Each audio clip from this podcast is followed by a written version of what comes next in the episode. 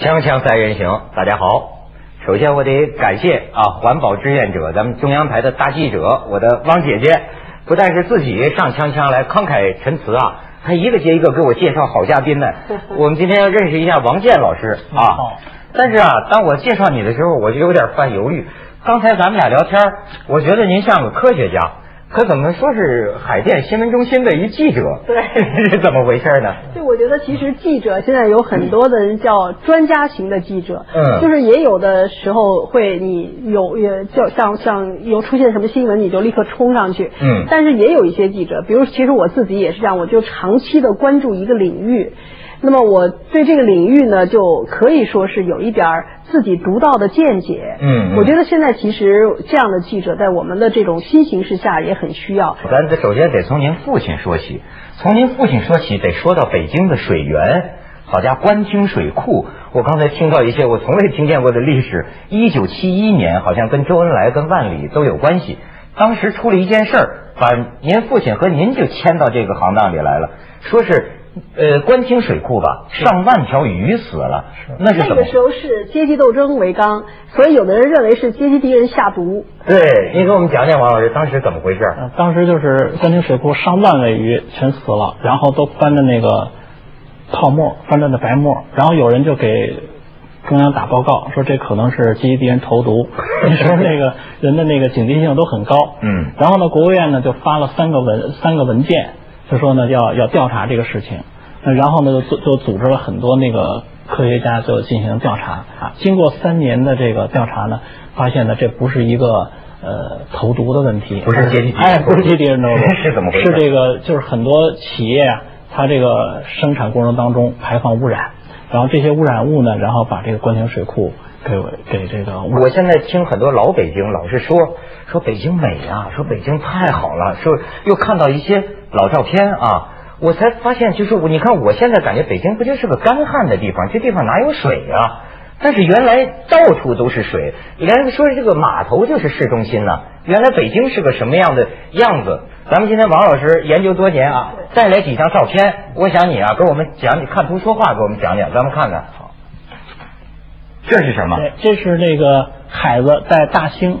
大兴的这个麋鹿园，嗯，这个麋鹿呢，它就生活在就是起湿的地方。如果这儿没有湿地，没有水，就没有这种动物。那就是说，在一百多年以前，我们北京到处都是水，那么大兴也不例外。那这就是说明那个时候水还是比较多的。那个时候说皇帝的那个什么四不像了，对，这有可能啊。咱们再看，就灭绝了，然后又从英国引进引回来。这个是什么？这个是莲花池，就是咱们北京一说建都八百五十周年了。这个就是从这儿开始，那时候金中都的这个水啊，就用的是莲花河的水。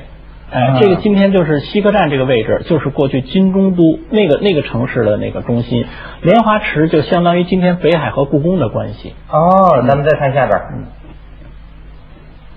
这是这是三眼井，就是在前门外。你看那那个那个老人有九十多岁了，旁边那个井台上有三个眼儿。这个胡同呢，就是用这个。这个井的名字命名的，过去讲讲什么叫胡同？胡同，哎，可能大家说胡同的话呢，呃，来历。对，就是过去这个游牧民族，他是择水而居，什么地方有水，他就在哪支上帐篷，在哪生活。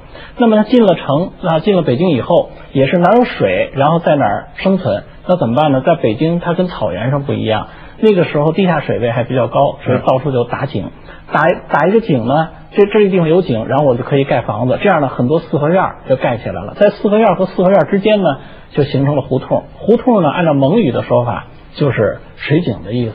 所以那个时候，北京有多少水井呢？那个时候，北京有一千二百五十八眼水井。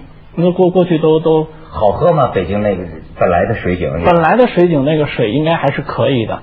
但是呢，就是经过这个几百年的这个城市的建设呀，那个那个时候地下水道不是很发达。所以它那个就生活污水啊，都是随便泼呀，随便那个什么泼在街上，呃，泼到街上。所以呢，它那个渗下去以后，然后呢，它污染了浅层的这地下水。所以东像那个崇文区这一带的那个这个井水，有的就不好喝，有的发苦，有的有味儿，甚至有的那钙镁钙镁离子非常高啊。嗯，就是也就是说它那个硬度水的硬度比较高。你要是北京的水，其实你想想现在积水潭、金鱼池、海淀。就叫江河湖海，王健曾经给我们看过一个表，这个叫江河湖海池潭，这个地名多的不得了。是海海淀两个字都有三都有三点水海代表大的意思，嗯淀呢就代表浅湖。像在华北地区，咱们一般管浅湖都叫淀，像那个白洋淀是吧？咱北京那时候有多少淀呢？就在这个《日下旧闻考》的书里头讲的，说是九十九淀，就是就是它这个它这个形容就是说淀的之多呀。当时最大的这个淀就是这个昆明湖，那个时候昆明湖叫叫瓮山泊啊，现在叫昆明湖。那么昆明这两个字，它上面一个是日，下面是一个比，跟什么呀？跟太阳比，比什么呢？比明亮，一个日一个月。那为什么要跟太阳比？就是因为有水。那皇帝嘛，他他给起名儿，他给他给他给哦，水映日光，哎，水映日光，就跟这、哦这么个来历啊啊！如果说现在，比如说像昆明湖，冬天的时候现在都没有水了，那你这昆明湖这名字也就徒有虚名了。还跟太阳比呢。咱们接着看看照片，咱们看看，就刚才讲的北京市的这个建筑，这张照片啊，它是说的什么？就北京的中轴线。其实我想要的比这个场面还要大，从永定门算起，一直到钟鼓楼，嗯七点八公里长，国家级和北京市级的这个重要的文物啊，这种建筑二十八座，在世界上这么一段距离，这么集中，几百年历史的建筑这么辉煌，绝无仅有。然后这条这条建筑呢是一条建筑的轴线，它叫有开有合，有收有放，有起有伏，嗯是吧？是一条非常严整的建筑轴线。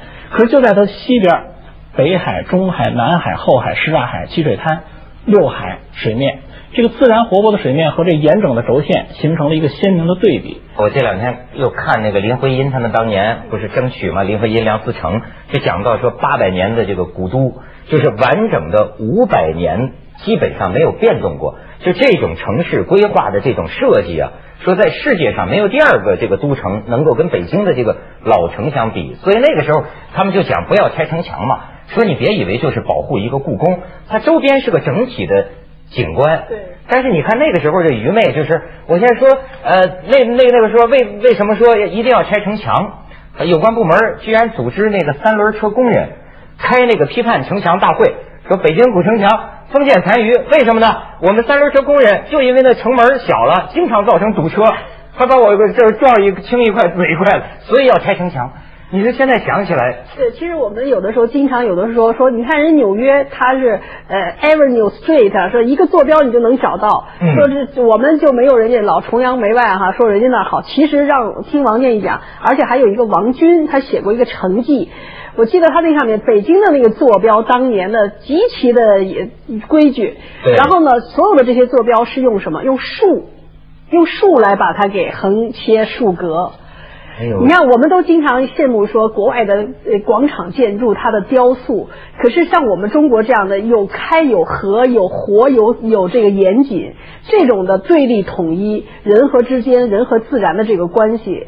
有的时候我也老说哈，我们经常是口号保护自然，呃，爱护环境，就跟我们年轻人，我有的时候到学校去给他们讲，我说我们叫谈恋爱，嗯，就说我们不能光我们怎么爱呢？得谈，不谈怎么爱呀？是不是？嗯对呀这谈是什么？得互相了解。我们老说保护自然、爱护环境，可是我们不了解它，我们怎么去爱它？我说的更下流，我说环环保就像这个做爱，这爱得做，不能光谈。咱们去一下广告，锵锵三人行广告之后见。是啊，我才知道这曾经是个多美的都城啊！咱们接着再看看这个照片，呃，王老师带来的这个，哎，这是哪儿啊？这是关东水库，北京人的水源。北京人的水源，就是在七十年代之前，是吧？这个咱们北京的这个护城河呀，什么包括中南海啊，这些水都是都是关东水库来的水。咱们再看下一张。嗯，呃我有一个小故事，就是我十二岁的时候，曾经到一个部队，他们那儿的八一组织大家去游泳。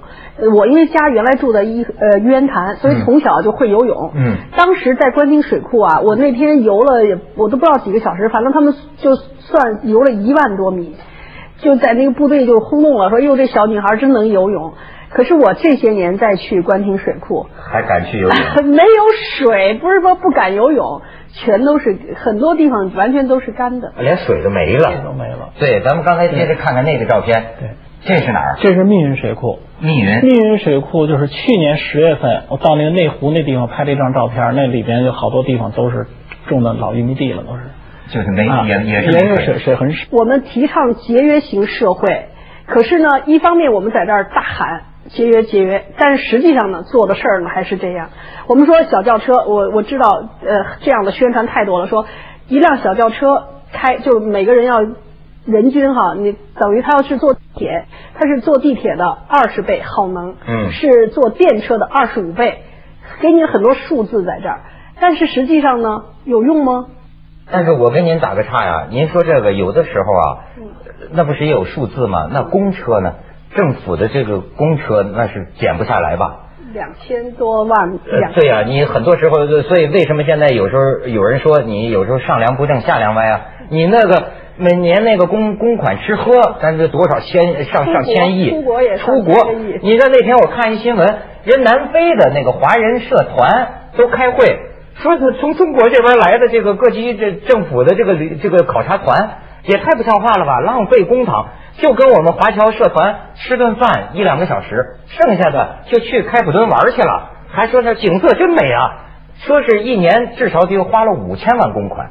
那你说你让下边的人节约，你让我们老百姓节约，是不是有点心虚啊？刚才那个王健讲，这个永定河是我们的母亲河哈，嗯就是说北京当年的这个形成，就是永定河它冲击，它比如说它的那个冲击平原，它的泥沙下来以后，慢慢的、慢慢的形成了这么一片地，然后我们嗯不断的扩大这个冲击的平原，然后最后建了这个城。就是因为这个也是那那个时候那个社会，它发展需要木材，比如它建城市是吧？它生活需要砍柴。你看今天北京那个台机厂，台机厂的名字是怎么来？就是过去就是存柴火的地方，三千多人在那儿挑柴火。你想这个用柴量得有得有多大？建朝廷、建宫廷哈，这这那个它需要需要这个木材。嗯那么就是造船，因为运漕粮，或者是宋朝和金朝那时候那个打仗，要造船，派四十万的军队到禹县去去伐木，想四十万的人伐木得伐多少木材？为了造这个城门，做这个城门，就是做这北京的城门，伐了是五千八百多株那个大树。啊那就是说，这个这个在历史上都有记载，就是说这些伐木的结果，就造成了今天的那个水呢，就是永定河这个名字就不断的改，从这个过去叫清泉河、清水河，叫浑河、呃卢沟河、这个无定河，是吧？到了这个康熙年间，才改成叫永定河。到永定河的时候，是因为它永定了吗？不是，因为它泛滥的次数更多了，就是因为它过去连年开采这个森林啊，嗯破坏了以后，然后造成水土流失。另外呢，它这个摆动很厉害，经常给城市造成这个威胁。所以的话呢，就是说，呃，希望它能够定住，不再摆动，不再威胁城市。那么今天我们看北京这胡同一条条的斜的胡同很多，本来北京的胡同应该是正南正北的，嗯为什么这么多斜的呢？都是旧的河道，像宣武区什么杨梅竹斜街、李铁拐斜街、棕树斜街、铁树斜街，上西城区什么烟袋斜街，到了那个崇文区这边，那斜的河道更多了。那个叫什么？就是之所以这个城市能保留下来，就是因为它顺其自然，它没有就是说破坏这些河道，是吧？而是在这个基础上建设城市，没再被水冲。我听着跟威尼斯似的，当年。但是都什么时候都就没水了呢？是不是在建国的时候还是有很多水的？，对，就是建国的时候，我们七十年代的时候，永定河，我们去卢沟桥看那个狮子去，对那水很大的。是七十年代，就是七十年代的时候，七十年代初的时候还有水呢。到到了七十年代末，这时候水就明显明显下降，它跟我们的发展有关系。我们过去是一个就是消费城市，北京历史上，嗯后来要变消费城市为生产城市，所以就发展了很多重工业，像首钢啊、燕山石化呀、什么东郊的那个化一、化二、化三，一直到化六化工实验场。呃，东郊是棉纺工业区，东北郊是电子工业区，北郊是毛纺工业区，整个是一个重工业，就是工业的城市。而它工业的最重的程度超过了沈阳，超过了太原，这在北方是最重的城市。我们知道重工业城市它排放污染是比较多的，消耗能源是比较大的，是吧？那么所以它这环境就是说，在能源，就是这种产业结构上，北京现在已经很重视了，不再发展了。但是现在有一种新一轮的，我觉得威胁，嗯就是这种消费主义，嗯就是觉得我们我们有钱了，所以我们要消高消费，我们要适的生活，就忘乎所以。你看，像永定河这么干旱，我们去年走河的话，我记得特别清楚，那天是十二月二十八号。干的那永定河上面，然后他立了一个牌子，我们俩都拍了那张，说禁止钓鱼和游泳。嗯我们说这达到了，肯定没有法钓 鱼，没有水。但是我们又看到了一个画面呢，是一个我们都拍到了，就是他在那儿浇水。我们一过去问什么呀？现在北京市三十二个高尔夫球场，有六个建在永定河的河道里边。十二月去年的十二月二十八号一直都没下一场雨雪呢，雨也很久没下了，所以北京已经很干了。抽地下水浇高尔夫球场的草坪。哎呀，太过分了！咱们去一下广告，锵锵三人行，广告之后见。听您这么说呀，我有一感慨啊。按说这个历史不都说进化吗？那应该今天的人管理城市。比古人应该是强嘛，科技什么都发达了嘛。可是你看北京的这个布局，比今天强多了吧？我还有个挺感兴趣，就是北京的这个水水啊，这个首他当年的皇城，他这个水道的这个规划，有个人规划吗？呃，郭守敬啊，那是很有名的。他他在这个水利方面，在天文方面，那都是在世界上，在那个时代，那是那真是佼佼者。所以我们那个在中国，我想问问有多少人知道郭守敬？我们好像课本上说大科学家，元朝的吧？元朝的郭守敬。北京这么伟大的一个城市，他当年建的这个建成的这个重这个人，没有人知道。哎呀，这当时郭守敬做的是一个整体规划。整体规划。因为我脑子里想象的古人没那么聪明，一般都是拆东墙补西墙，头疼一头，脚疼一脚，实际上恰恰相反，是吗？他把这个就是呃长江啊、黄河呀。什么这个钱塘江啊，通过就这个全给连起来了，就跟京杭大运河全连起来了。这这就是那个时候的这个。从京杭大运河不是到到通州吗？